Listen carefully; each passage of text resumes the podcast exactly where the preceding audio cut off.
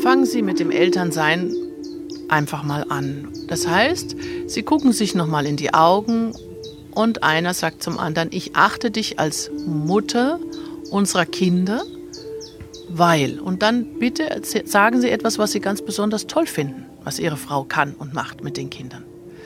Und dann sagen Sie, liebe Frau, auch zu Ihrem Mann und Partner, ich achte dich als Vater unserer Kinder, weil.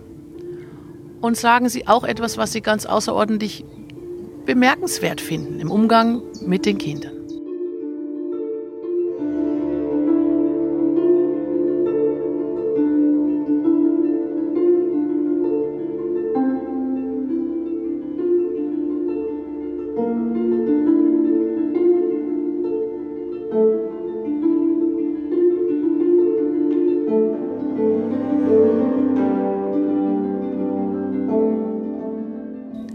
Und dann wiederholen Sie das Ganze noch einmal und sagen Sie, ich achte dich als mein Mann oder meine Frau, weil.